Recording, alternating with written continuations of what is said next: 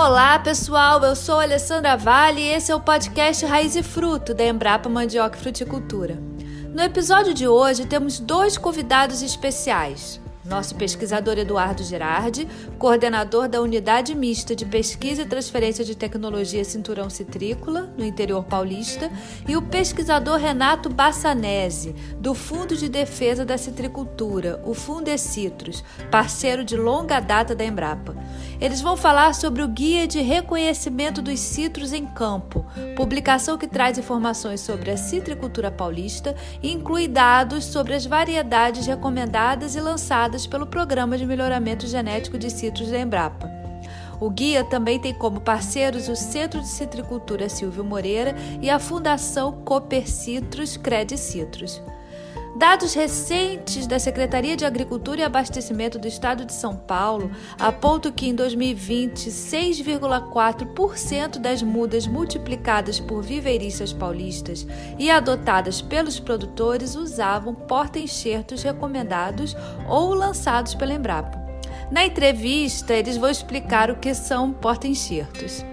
Parece uma porcentagem pequena, mas não é não. Considerando o tamanho do cinturão citrícola, que engloba o Planalto Paulista e Triângulo Sudoeste de Minas Gerais, que teve produção total de laranjas em 2020, segundo o Fundecitrus, estimada em mais de 267 milhões de caixas, é um volume bem significativo.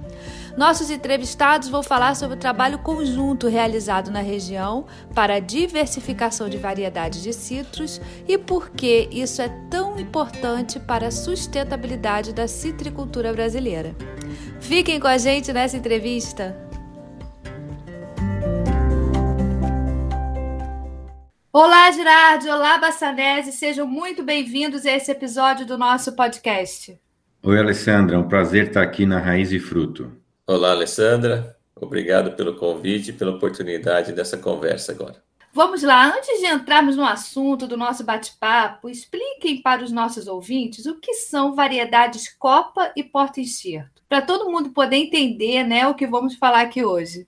Alessandra, quando nós temos uma, uma planta de citros ou até mesmo de outras é, fruteiras perenes, né, de uma árvore, é, a parte aérea, né, é, de onde a gente coleta aquele fruto que nós desejamos consumir, essa é a variedade copa, aquela que é a comercial. Já o, o sistema radicular, uma parte do tronco e o sistema radicular corresponde ao porta-enxerto, que pode ser de uma planta muito diferente da variedade copa. Elas, essas duas plantas elas são unidas pela técnica da enxertia e vão formar juntas uma única planta, uma combinação de copa e porta-enxerto. Perfeito, Girardi. E primeiro eu gostaria que você, como coordenador do Guia de Reconhecimento dos Citros em Campo, falasse sobre o conteúdo, o objetivo da publicação. Bom, o, o Guia de Reconhecimento de, de, Variedades em Campo, ele tem uma finalidade didática, né?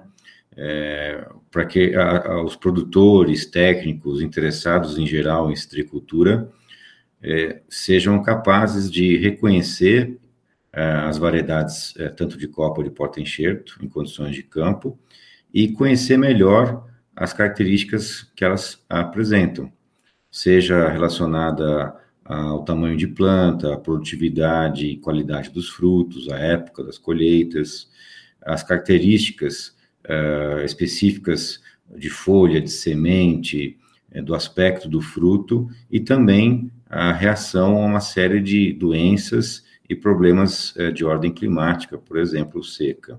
Certo. E você, Bassanese, como um dos pesquisadores do Fundecitrus, parceiro e principal patrocinador da publicação, o que você mais destaca no guia e como surgiu a ideia da publicação? Bom, é, essa parceria da Embrapa com o Fundecitrus já vem de algumas décadas, né?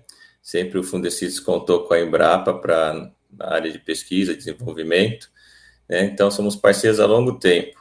E eu destaco nessa publicação né, a quantidade de informações disponíveis numa, num único local, né? Porque essas informações elas estavam dispersas em várias outras publicações e ficava difícil para o citricultor, né, o usuário principal, é, juntar todas essas informações num lugar só que ele tivesse acesso. Então, isso eu vejo um grande destaque além da, da qualidade visual do guia, né? Ele é muito visual, né? Mais do que informativo, ele é bem visual, que facilita esse reconhecimento, a identificação das variedades de copa e porta-enxerto e todas as informações coletadas.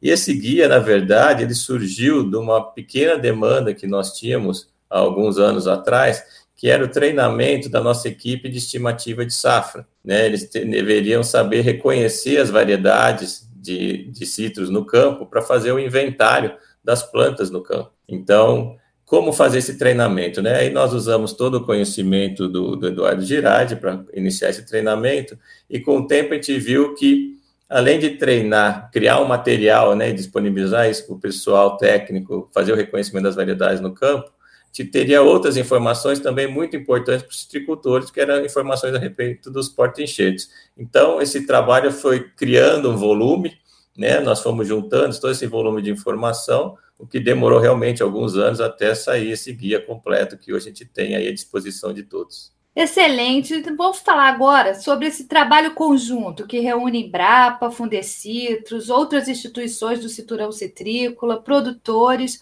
para a diversificação das variedades de citros. Por que essa diversificação é tão importante, Bassanese?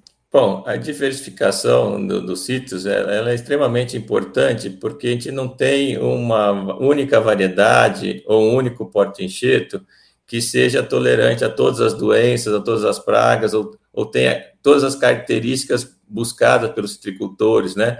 Em relação à produtividade, à precocidade, ou época de maturação de frutas. Então, o produtor é sempre aconselhável que ele diversifique, né? O que a gente diz, não colocar todos os ovos na mesma cesta, né? Para que, no caso de ter algum problema climático, ou de solo, ou de alguma praga ou doença, né, ele não perca toda a sua produção naquele determinado ano. Então, a diversificação acaba sendo bastante importante, porque você acaba, durante todo o ano, né, você tem a, a, as plantas diferentes que vão possibilitar, ao longo da, da safra, né, ter uma safra mais homogênea e não sujeita a tantas variações. E você, Girardi, qual a sua visão sobre isso? Alessandra, essa é uma pergunta bem interessante.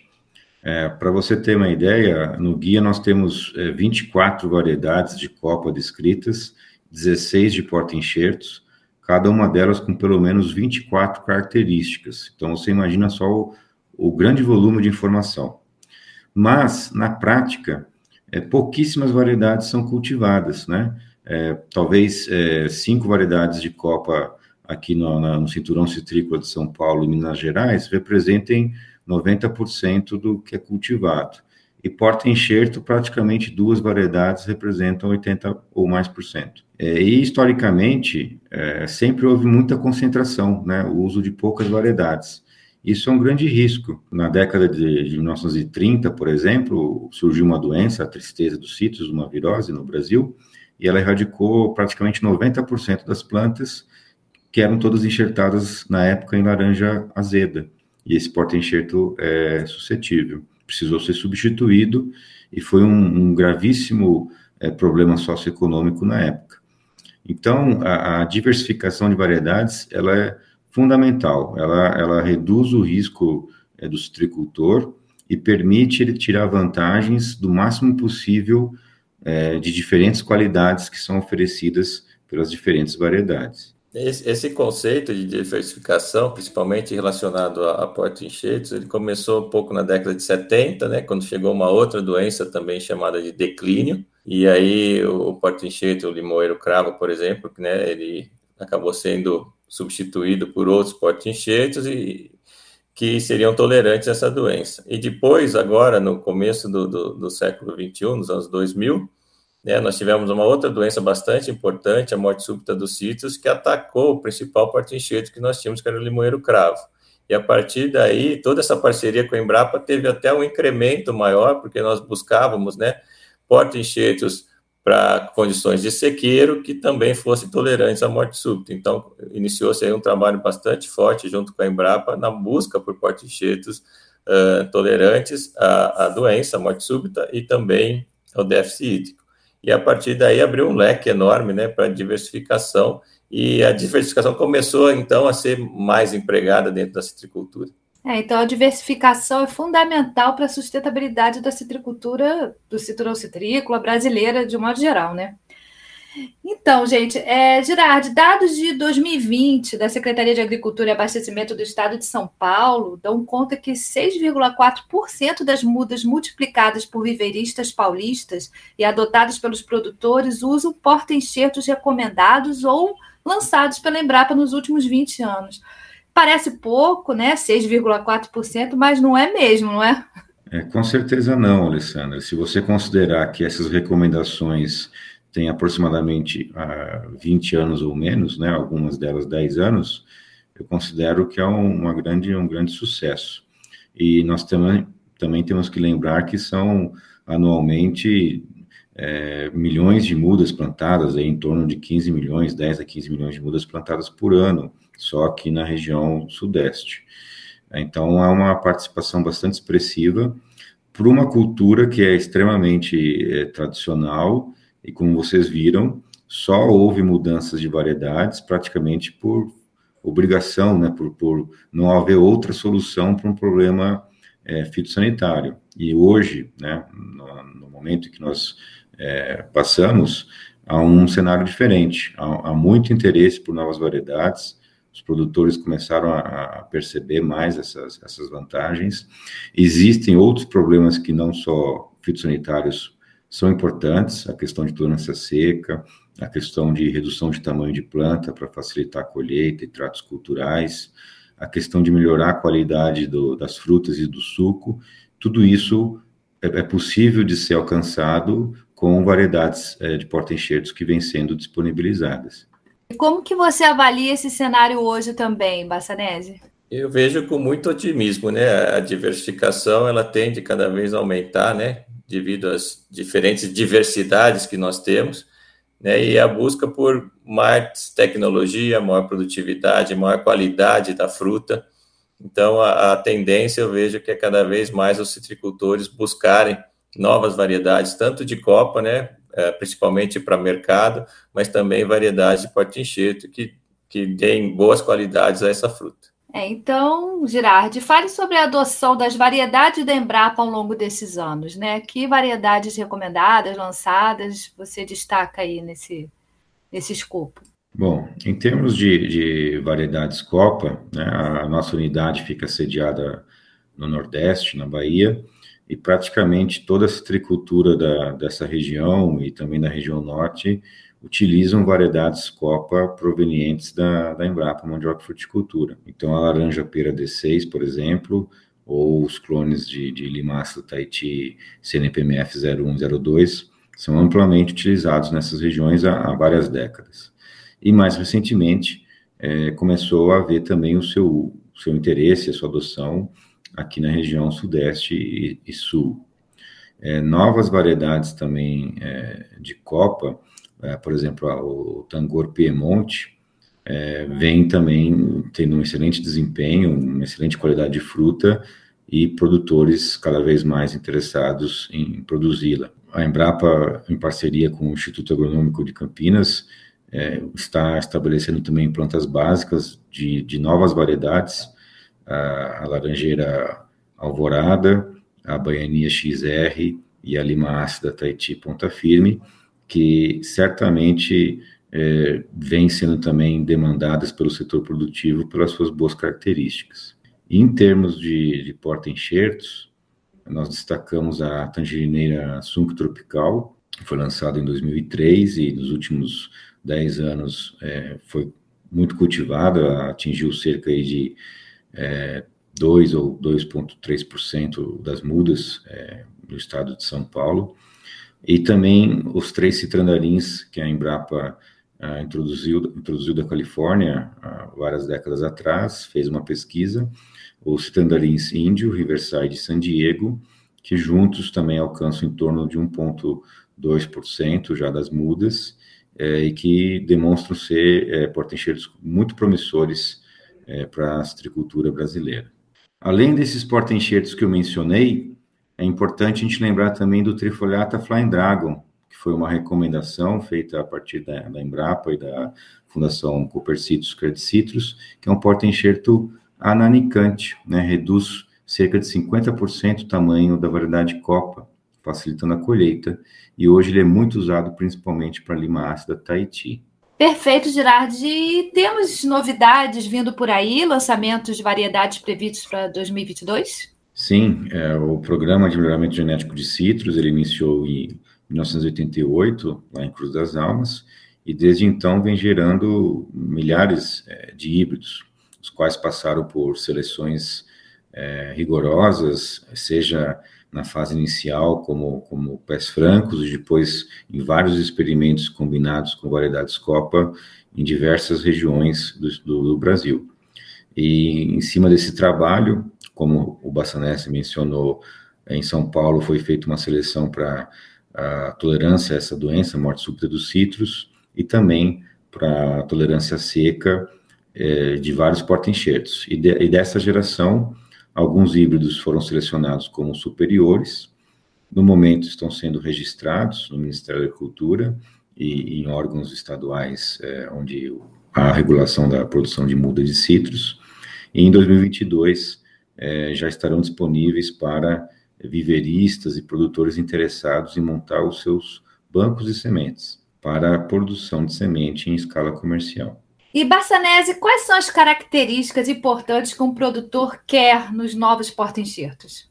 Bom, a principal dela é que o porta-enxerto induza uma na copa, né, uma produtividade bastante alta, né, que ele consiga produzir e com qualidade. A fruta tem a qualidade. Também ele busca que o porta-enxerto seja resistente a condições de deficiência hídrica, uh, uh, seja adaptado às diferentes condições de solo, né, pensando aí em alcalinidade, salinidade de solo, isso também é uma característica bastante importante buscada, e a resistência a pragas, principalmente nematóides e doenças, né, que seria a gomose, a tristeza, a morte súbita, né, várias outras uh, doenças aí que acometem os sítios. E, ultimamente, uma qualidade que tem sido buscada também é que esse porta-enxerto ele não induz uma planta extremamente vigorosa, acima de 4 metros, 3 metros e meio de altura, porque essas plantas eh, têm uma dificuldade também para a colheita dessas plantas muito altas. Né? Então, porta-enxerto que induz uma planta de menor porte vai facilitar tanto a colheita, como as pulverizações, as inspeções de pragas e doenças, o que facilita a vida do citricultor. Ótimo, amigos. Vocês gostariam de deixar uma mensagem para os produtores? O que, que eles podem esperar ainda dessa parceria vindo por aí? O que, que vocês gostariam de deixar aí para os nossos amigos ouvintes? Nós convidamos né, todos os citricultores, os técnicos interessados em, em conhecer mais sobre as variedades de copa e citros, a, a entrarem no site é, do Fundecitos para poder baixar é, gratuitamente o, o, o, guia, pode entrar em, em contato também com, a, com, o setor de comunicação para qualquer dúvida e necessidade, e, e, frisar que, que essa parceria entre a Embrapa, o Fundecitos e destaco também a Fundação Copercitos Credicitos, que constitui né, uma unidade mista de pesquisa e transferência de tecnologia, vem sendo fundamental para uh, não só otimizar né, a, a, pesquisa, fazer a pesquisa avançar mais rapidamente, com mais eficiência, mas também comunicar e treinar é, o setor produtivo da melhor maneira que, que nós encontramos, para que eles adotem essas tecnologias, usem elas corretamente, e isso causa, então, um impacto positivo em toda a cadeia. É, da, da, minha parte, acho que o, o setor pode esperar bons frutos dessa parceria Embrapa Fundecitos, né, juntamente com outros pesquisadores de outras instituições, é, no desenvolvimento de novas variedades, novos porta-enxertos, e dizer que esse guia não é apenas um guia de reconhecimento, mas ele também vai ser usado muito para o planejamento de novos pomares no futuro. É, então, é, é, a informação que foi gerada por várias décadas está praticamente toda compilada nesse guia, né, e é um, seria muito oportuno os citricultores consultarem o guia antes de qualquer novo planejamento, novo investimento na citricultura. Excelente, pessoal. Agradecemos muito a participação de vocês aqui hoje. Eduardo Girardi, da Embrapa, Renato Bassanese, do Fundecitrus. Esperamos contar com vocês mais vezes aqui no nosso podcast. Com certeza. Eu que agradeço a participação. Obrigado, Alessandra. Obrigado, Bassanese. Estamos à disposição para o que vocês precisarem. Agradecemos a atenção dos nossos ouvintes. Visitem nossa página embrapa.br barra mandioca e traço fruticultura e siga-nos também em nossas redes sociais facebook.com barra embrapa mandioca e fruticultura e no Instagram arroba Embrapa Mandioca e Fruticultura. É o podcast Raiz e Fruto compartilhando o trabalho da Embrapa Mandioca e Fruticultura com você. Até o próximo episódio! Música